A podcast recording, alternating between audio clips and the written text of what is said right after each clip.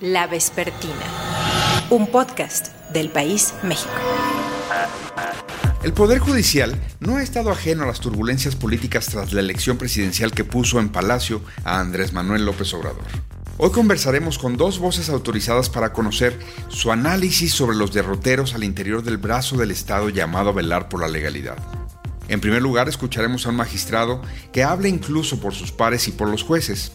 Y en segundo, a una abogada que preside una organización que promueve litigios. En la medida en que las y los mexicanos veamos la importancia de que se respeten los derechos humanos, el Estado de Derecho, pues creo que será un patrimonio que podamos cuidar como mexicanos con una visión de futuro, de un país más fuerte, más próspero, que finalmente es lo que todos queremos. Pero eso pasa por el respeto al Estado de Derecho sigue existiendo y creo que es muy importante que pronto se den números y se den eh, cifras de cómo se va a remontar todo este rezago, por lo menos en tiempos y atención que se ha venido generando con motivo de la pandemia y que desde luego que ha repercutido en los tiempos de resoluciones de los casos y no solo de resoluciones, creo que algo muy importante en donde había que enfatizar es la calidad de estas resoluciones y cómo éstas se apegan verdaderamente al marco constitucional y al marco de los derechos humanos. En 2021 se conjuró la intentona del gobierno de AMLO por ampliar el plazo del ministro Arturo Saldívar al frente de la Suprema Corte de Justicia de la Nación.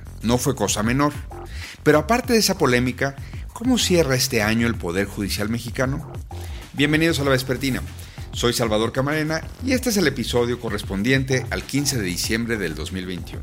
Creo muy importante que continúe el presidente Arturo Saldívar porque es un hombre íntegro, honesto, con principios. 20 de abril de 2021.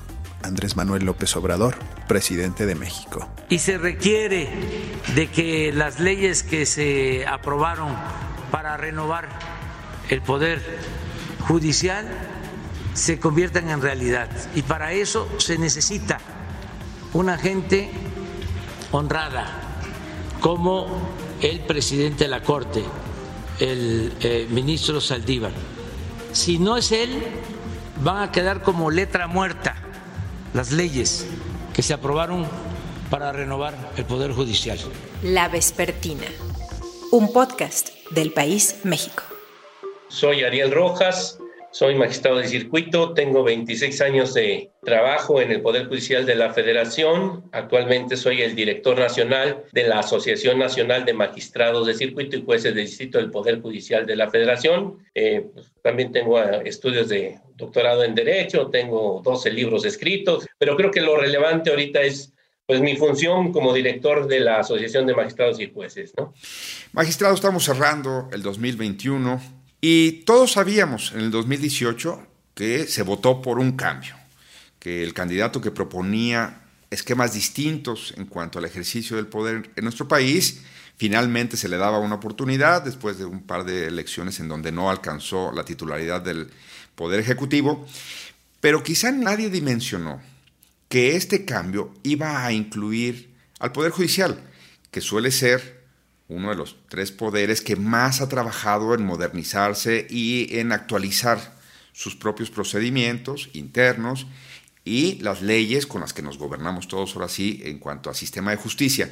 ¿Cuál sería su resumen eh, de lo que nos ha pasado con el Poder Judicial en este año dentro del contexto que ya digo yo de un gobierno que prometió un cambio y que se ha propuesto llevarlo a cabo? Creo que lo más importante que hay que entender que cualquier institución humana es perfectible y desde luego en el Poder Judicial de la Federación, pues había situaciones que podían mejorarse. Incluso te puedo decir que después de una reforma constitucional y una reforma legal, pues todavía hay muchas cosas pendientes.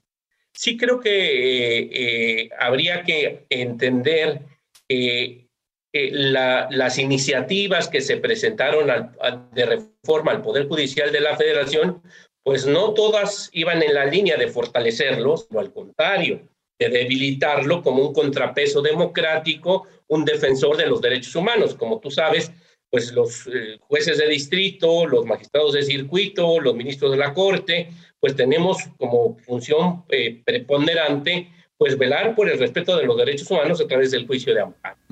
Entonces, sí creo que ese era el, gran reto, que la reforma al Poder Judicial de la Federación sirviera para fortalecerlo, no para debilitarlo. Digamos, eh, a grandes rasgos, que el Poder Judicial, para insistir, y corríjame si no, venía de un par de grandes reformas en la última década. La primera, como usted mencionaba, más garantista, más hacia los derechos humanos. Y la segunda, cambiando el formato a uno eh, donde la presunción de inocencia era muy central y donde ya la declaración ministerial que antes se utilizaba como la prueba reina, les solían decir coloquialmente, cambia y ahora el proceso judicial implica unas garantías en donde no necesariamente se detiene a la persona antes de juzgar.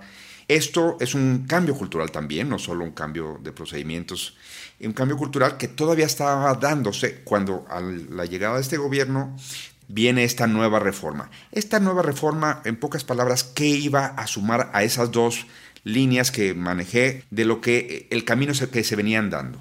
La reforma de, del 2020-2021 agrega una cuestión orgánica que creo que es muy importante. Dentro de lo más relevante que te pudiera yo decir es que Ahora ya no es necesario que la Suprema Corte dicte cinco sentencias en un mismo sentido sin verse interrumpida por algún en contrario en diferentes sesiones, con una votación idónea de ocho votos en el Pleno, cuatro en la sala, sino que ahora, con un solo asunto, la Suprema Corte, con esa votación calificada, ocho votos en el, en el Pleno y cuatro en la sala, va a integrar una decisión que va a ser obligatoria para todas las autoridades jurisdiccionales del país. Este es un cambio de paradigma eh, absoluto. ¿eh? Lo que se conoce como jurisprudencia. Sí, esa jurisprudencia que antes se daba por reiteración, ahora va a ser por precedentes. Con un solo asunto, la Suprema Corte va a decir qué es el derecho en, en los temas más sensibles en materia de derechos humanos. Otra cuestión bien importante es que la segunda instancia en materia federal era, con anterioridad a la entrada en vigor de esta reforma, revisada por un tribunal unitario, es decir, por un solo magistrado. Ahora esas decisiones van a ser revisadas por un tribunal colegiado, por tres magistrados, un colegiado de apelación. Creo que esto también fortalece mucho la transparencia, la supervisión, la rendición de cuentas. Creo que eso es un gran logro. Ahora, magistrado Rojas, todas estas que suenan precisamente a innovaciones y a mejoras, parecieron quedar en un segundo plano cuando se dieron, desde mi punto de vista, dos factores. Uno, una cercanía cuestionada o cuestionable entre el origen de esta reforma y Palacio Nacional. Pero sobre todo, parecía confirmar esto que se preveía en un transitorio que se metió de último momento a nivel legislativo que el titular de la Suprema Corte y por tanto también del Poder Judicial y de la Judicatura se extendiera el plazo para el que había sido electo y de tal manera que, estando ya siendo presidente, el ministro Saldívar se quedaría hasta el 2024, en pocas palabras. Esas dos cosas fueron ruidosamente cuestionadas por expertos y, por, en la opinión pública. Y también por jueces y magistrados, y ahí entramos a lo de la asociación que usted dirige, sí hubo un momento de tensión adentro del Poder Judicial. ¿Cuál es su lectura de cómo se originó y eh, cuáles eran los riesgos que implicaba, a final de cuentas se acaba de votar. El año cierra prácticamente con este voto en donde eh, la Suprema Corte anula, declara ilegal esa propuesta de ampliar el mandato para el cual había sido originalmente elegido el ministro Saldívar al frente de la Suprema Corte. Como bien apuntas, a principios del año 2020, la relación de la asociación, incluso con el presidente de la Suprema Corte, pues fue muy complicada. Estaba roto el diálogo y por eso es que se hizo pues la, el proyecto de iniciativa en el despacho del ministro Saldívar. Sin embargo, bueno, pues nosotros ya, la directiva anterior de la asociación había acudido al Comité de Derechos Humanos de la Organización de las Naciones Unidas, a la Comisión Interamericana, y nosotros acudimos al relator especial de las Naciones Unidas para la Independencia de Magistrados y Abogados, y había recomendaciones específicas de que ese proceso, tanto de enmienda constitucional como de reformas legislativas, se tenía que abrir, que se tenía que tomar en cuenta sobre todo la opinión de los jueces a través de sus organizaciones. Hemos de reconocer que este planteamiento enérgico de la asociación fue atendido y se abrió a un parlamento abierto. Varios compañeros participamos en ese Parlamento abierto, hicimos ver tres cuestiones que nos preocupaban de la reforma constitucional y bueno, la verdad es que fuimos atendidos, se tomaron en cuenta nuestros puntos de vista. Luego en la reforma legislativa, pues ahí ya la situación cambió, el, ministro Saldívar nos abrió las puertas, se restableció el diálogo y a partir de ahí elaboramos un grupo de trabajo donde hicimos los ajustes estratégicos puntuales a las leyes reglamentarias para pues garantizar la, la, independencia judicial, que ese era el mayor riesgo que estaba en juego, porque el diseño de esas leyes era dejar todo acuerdos generales que emitiera el Consejo de la Judicatura, y eso va en contra de los estándares internacionales.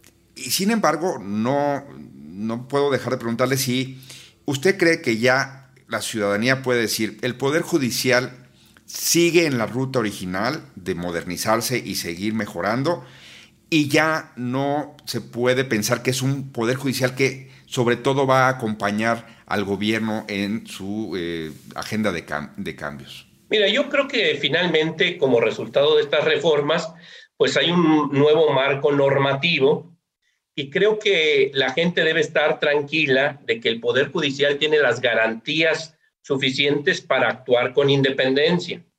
Sin embargo, bueno, pues eh, eh, creo que ese es un ejercicio que corresponde tanto a la asociación como sociedad civil organizada, como a las distintas instancias académicas, sobre todo a los periodistas, de estar transparentando cada decisión que se toma porque pues aquí el ejercicio de la independencia es en cada asunto, ¿verdad? en, la, fundamentación, en la motivación, en la justificación de cada decisión. Yo creo que desde el punto de vista orgánico, eh, general, están dadas las condiciones para la independencia. Viene una decisión de la Suprema Corte, la digo yo, en torno a INE, el Instituto Nacional Electoral, diciendo, pues si no me dan dineros, este, no voy a poder ejecutar el ejercicio de revocación de mandato. Un tema eminentemente político, pero que tiene andamiaje legal. Y el otro, por supuesto, tenemos a un fiscal general de la República muy singular en este país, en donde se ha brincado, por decirlo coloquialmente, un asunto que eh, los familiares de una señora que de sesenta y tantos años que está recluida, que no tiene sentencia condenatoria, hablando de debido proceso, eh, pues se ha venido apelando que eso es irregular y que quiere seguir, por supuesto, en el marco de la ley enfrentando las posibles responsabilidades, pero no desde la prisión, y se le brincó y ya terminó en la esfera de la Suprema Corte de Justicia. Estos dos ejemplos que pongo nos van a ratificar si el Poder Judicial, digamos, maduró en estos tres años de lo que fue al principio una cercanía a una orientación hacia la independencia. ¿Le parecen buenos ejemplos de lo que podremos observar con respecto a lo que se logró restablecer en el Poder Judicial en estos tres años en cuanto a su funcionamiento interno, a su dinámica propia? Creo que la, legitimidad de la Suprema Corte, su independencia, se va a ver en el, en el debate propio que se dé a la hora de resolver cada uno de estos asuntos. Y yo sí creo que es una tarea muy importante tanto de los periodistas, de los académicos, de los estudiosos del derecho y de la ciudadanía en su conjunto, estar muy pendiente de estas decisiones. Un gran legado del ministro Mariano Azuela Guitrón es que todas las sesiones del Pleno de la Corte son públicas y las podemos ver por televisión, las podemos seguir por Internet. Creo que ese es algo muy importante para garantizar esa transparencia de ver las razones por qué se dan a la hora de cada decisión. Y sí, desde luego coincido plenamente de que en la calidad de esas razones se verá la independencia o no, en este caso de la Suprema Corte. 6 de agosto de 2021. Arturo Saldívar, ministro presidente de la Suprema Corte de Justicia de la Nación. Que quiero informar que concluiré mi mandato como presidente de la Suprema Corte de Justicia de la Nación el 31 de diciembre de 2022, cuando termina el periodo para el cual fui electo por mis compañeros y compañeras ministros. El poco menos de año y medio que me resta como presidente de la Corte, seguiré trabajando incansablemente por consolidar un combate definitivo y categórico en contra de la corrupción, por desterrar el nepotismo, por terminar con el acoso sexual, por llegar a una justicia a la gente más pobre, más necesitada y más vulnerable. Ya escuchamos al director general de la Asociación Nacional de Magistrados de Circuito y Jueces de Distrito del Poder Judicial de la Federación hacer su balance sobre cómo cierra el año el Poder Judicial de la Federación. Me da mucho gusto recibir aquí en la Vespertina a Estefanía Medina. Ustedes ya la han escuchado aquí y en otros espacios, por supuesto. Ella es cofundadora y directora de Tojil y alguien que nos gusta mucho cómo analiza las cosas con respecto al Poder Judicial. ¿Cómo estás, Estefanía? Hola, ¿qué tal, Salvador? Encantada de estar aquí contigo y todo tu auditorio. Muchísimas gracias. Estamos en diciembre de 2021. Le decía yo al, al magistrado Rojas que evidentemente el Poder Judicial venía de tiempo atrás, tenía una década haciendo unas modificaciones legales, un compromiso con la agenda de los derechos humanos, un cambio de sistema de justicia. Y en el 2018, evidentemente, México eligió un gobierno que proponía un cambio y este cambio, de alguna manera u otra, también ha impactado al Poder Judicial. Si bien con algunas suspicacias sobre cierta cercanía que observaba la opinión pública, Estefanía, con respecto al ministro presidente de la Suprema Corte, al Arturo Saldívar con respecto a Palacio Nacional y luego un transitorio muy polémico en una reforma judicial que y le iba a prolongar el mandato al propio Saldívar. Eso ya se echó abajo, pero en términos generales, ¿tú cómo observas? ¿Cómo cierra el Poder Judicial digamos, el tercer año de la presidencia del presidente López Obrador y, digamos, cuando ya se han procesado algunas eh, reformas también en este mismo periodo?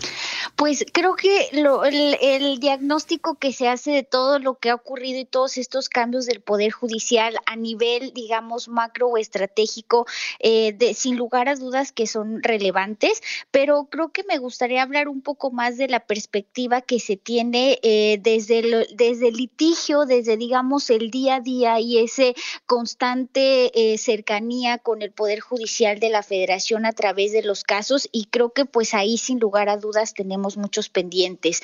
Eh, alguna cuestión que es muy importante recalcar es que eh, sigue existiendo y creo que es muy importante que pronto se den números y se den cifras de cómo se va a remontar todo este rezago, por lo menos en tiempos y atención que se ha venido generando con de la pandemia y que desde luego que ha repercutido en los tiempos de resoluciones de los casos y no solo de resoluciones, creo que algo muy importante en donde había que enfatizar es la calidad de estas resoluciones y cómo éstas se apegan verdaderamente al marco constitucional y al marco de los derechos humanos.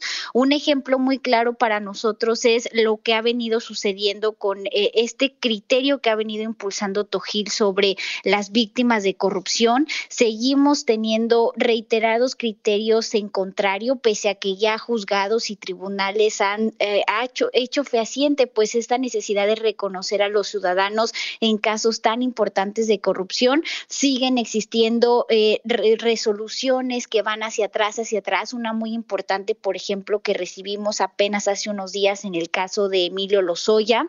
Tenemos jueces que siguen negando publicidad a las audiencias penales a través de mecanismos digitales eh, y otros criterios que en realidad el día a día creo que nos dejan mucho que desear sobre si verdaderamente esta narrativa de derechos humanos y de aplicación de la ley en favor de la interpretación por persona está ocurriendo sí o no, más allá de la estrategia y los casos en la Corte.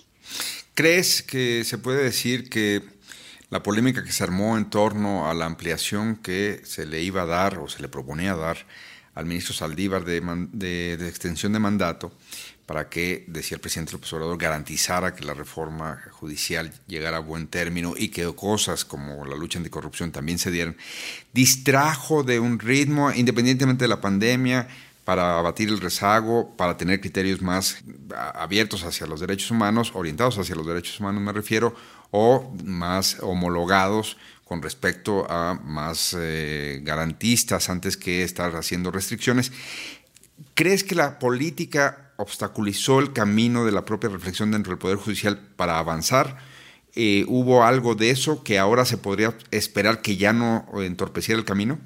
Totalmente, y creo que también este, digamos, todo este debate de, de, índole político que creo que muy negativamente se estuvo generando en, en el Poder Judicial, tuvo este impacto, me parece, o, por lo menos es la percepción muy desde litigio que se tiene, es también a jueces e incluso magistrados temerosos de sus resoluciones. No sé si, si, si sea la palabra correcta, pero eh, en función de no querer entrar tampoco en ninguna clase de conflictos ni de polémicas cuando se trata de temas que se sabe que a lo mejor no pueden ser de agrado de ciertas instituciones, por ejemplo, en estos casos de la Fiscalía General o de otras eh, instituciones pues con cierto poder político en estos momentos. Y eso creo que es muy preocupante y que creo que es algo de lo que tendríamos que poner en número uno en la agenda para el siguiente año y, este que está cerrando, en cómo eh, seguir teniendo los ojos muy claros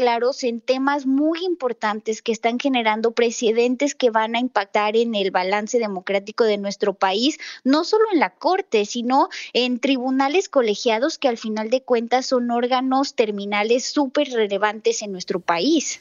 ¿Algún ejemplo? Pues este que comentamos eh, de víctimas, esto es un criterio muy relevante. Otro que tiene que ver con temas a lo mejor muy técnicos en materia penal, pero ahorita tenemos debatiendo en un tribunal colegiado si las sanciones a las personas jurídicas, es decir, a las empresas, prescriben en el plazo de un año o no en la Ciudad de México, lo cual Imagínate, dejaría en impunidad en caso de que se resolviera a favor de la empresa Farmacias del Ahorro, dejaría en impunidad todos los casos en contra de empresas que no se hubiesen eh, judicializado o investigado en el plazo de un año.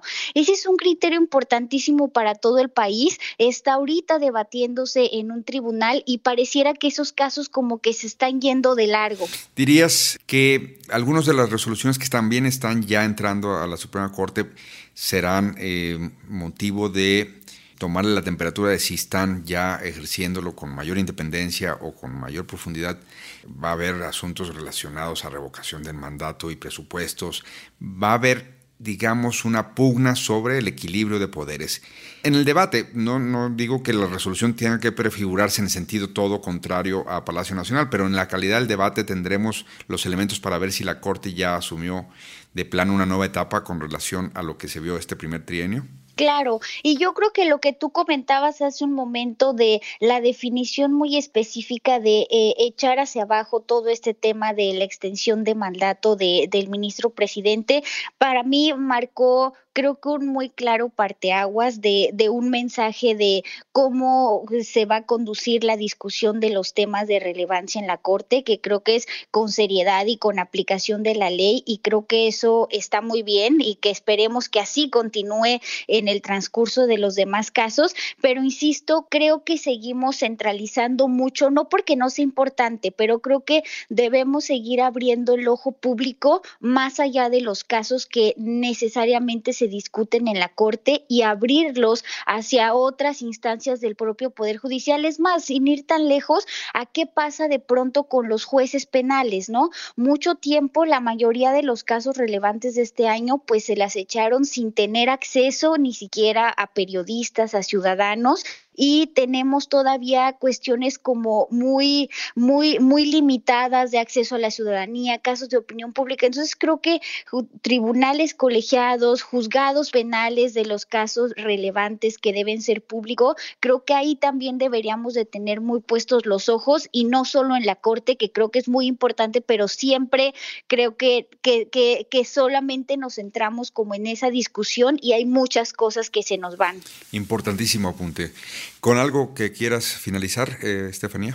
Pues verdaderamente eh, reiterar la, importancia de que los juzgados pues hagan fehaciendo, los juzgados y tribunales y todas las instancias judiciales eh, pues se entre una reflexión profunda de los casos en el Poder Judicial actualmente y que esta narrativa de derechos humanos y de las obligaciones que se han generado para el Estado mexicano con motivo de todos los tratados anticorrupción, de derechos humanos, se empiecen a ser eh, palpables en todas las resoluciones. Creo que eso es muy importante y creo que es muy importante también que como ciudadanos estemos insistiendo y alzando la voz para que eso ocurra y, y que se genere una dinámica muy diferente de lo que hoy, hoy aún así seguimos percibiendo en resoluciones importantísimas para el país. Siempre un gusto conversar contigo, Estefanía Medina de Tojil.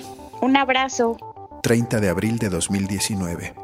Andrés Manuel López Obrador, presidente de México. Sería muy bueno que los presidentes de los tribunales superiores de justicia de los estados no fuesen empleados de los gobernadores. No se ha cambiado esa práctica en la mayoría de los estados. Ojalá se le dé libertad, autonomía o que el Poder Judicial en los estados se revele.